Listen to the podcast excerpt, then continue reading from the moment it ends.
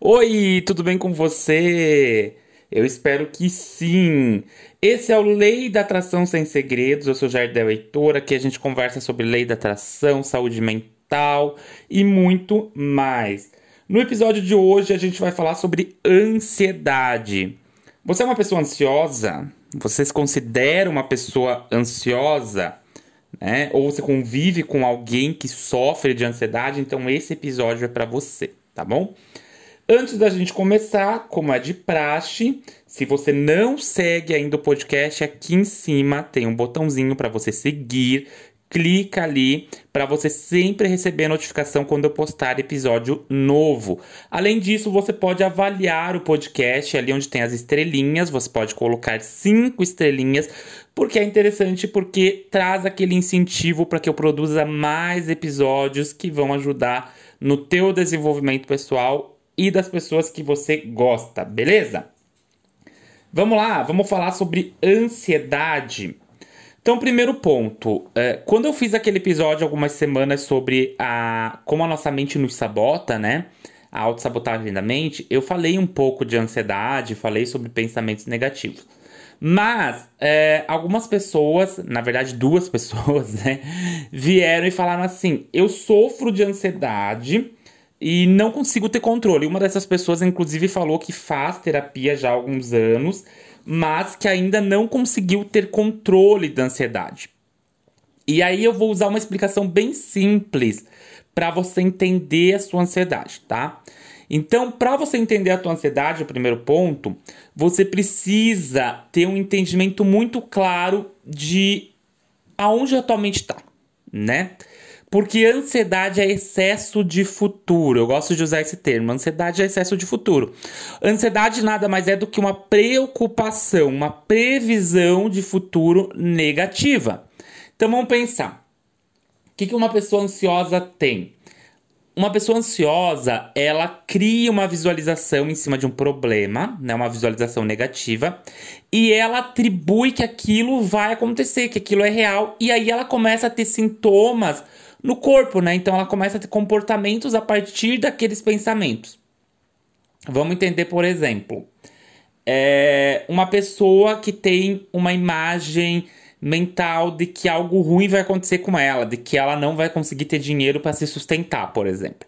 Essa pessoa ela pode ter uma crença de dependência, né? Geralmente as pessoas que têm essa, esse medo, elas têm crença de dependência, mas não é o assunto de hoje. Tem, tem episódios em que eu falo sobre crença, em que eu comento essa crença em específico. Mas vamos pensar, essa pessoa, ela tem esse medo.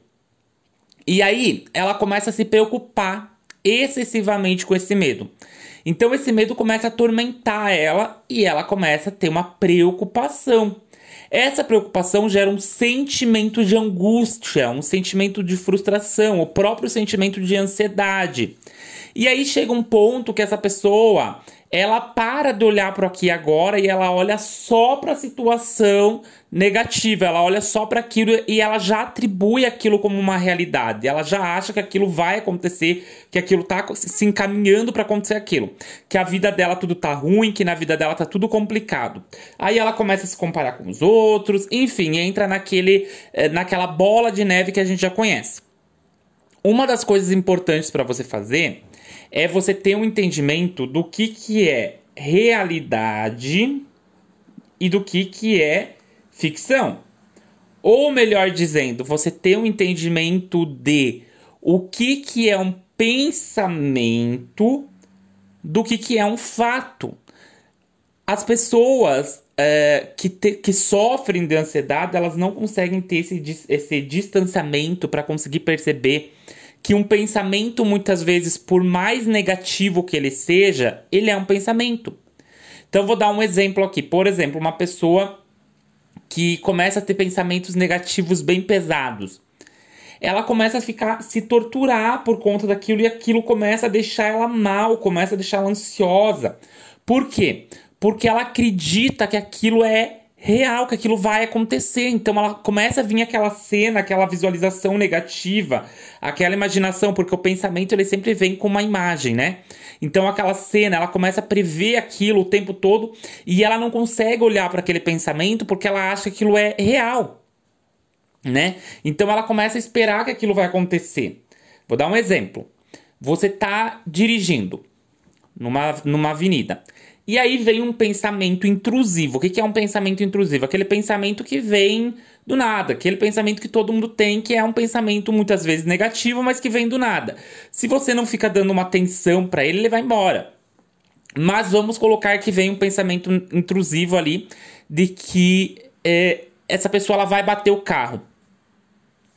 Aí essa pessoa começa, veio esse pensamento, vem ao mesmo tempo a imagem dela batendo já o carro. A mente cria uma visualização dela batendo o carro.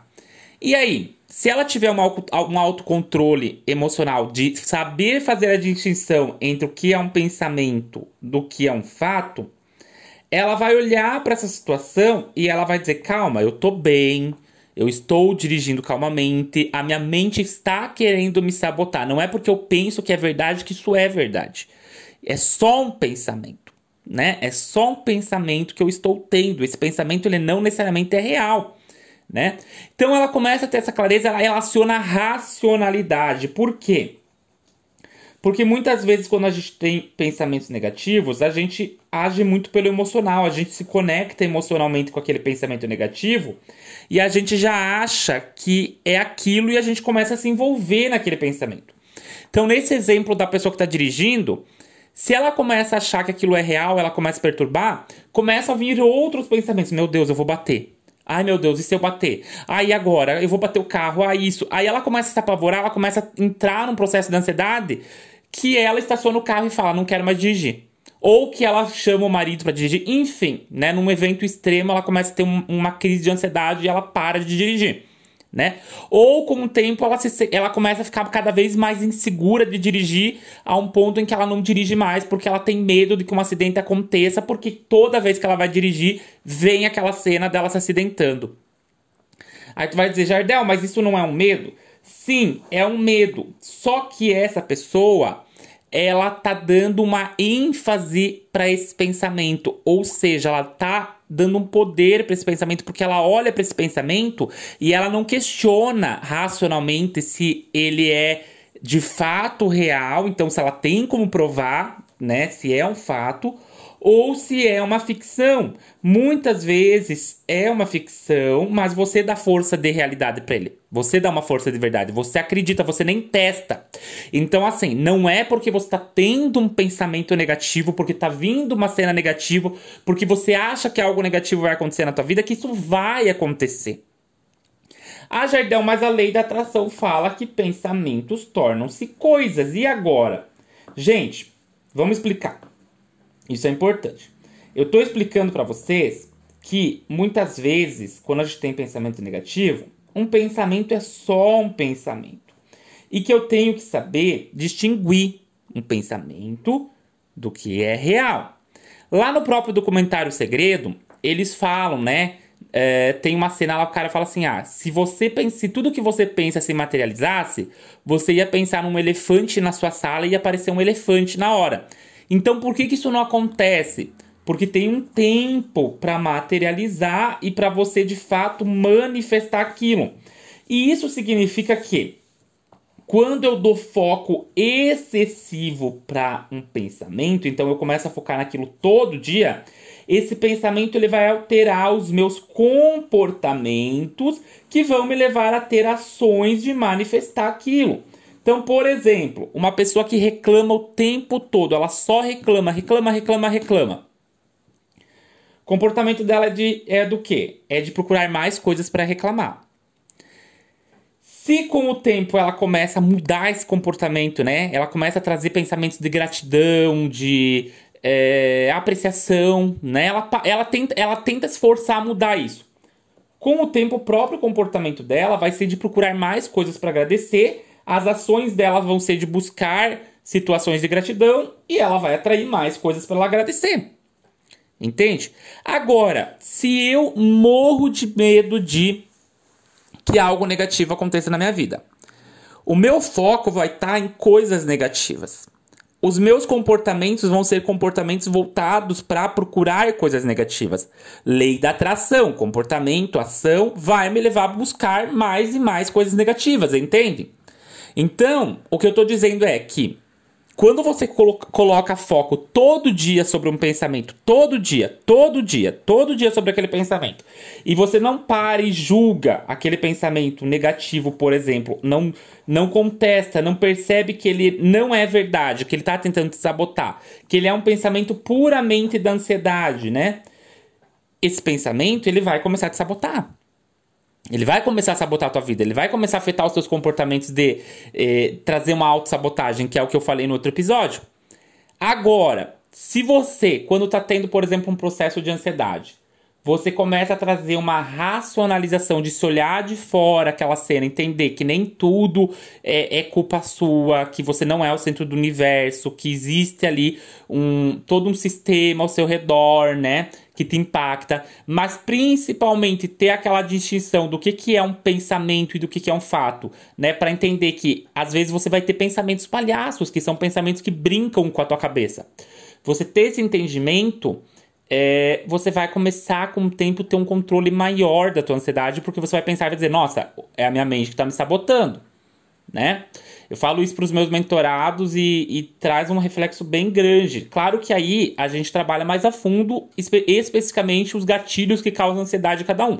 Isso só é possível em terapia, porque daí você vai descobrir os gatilhos, você vai descobrir a raiz desse processo de ansiedade, né, na pessoa. Mas é, quando a pessoa tem esse, esse processo de evolução de entender o que, que é um pensamento, do que, que é um fato, já muda 50% o jogo dela, tá bom?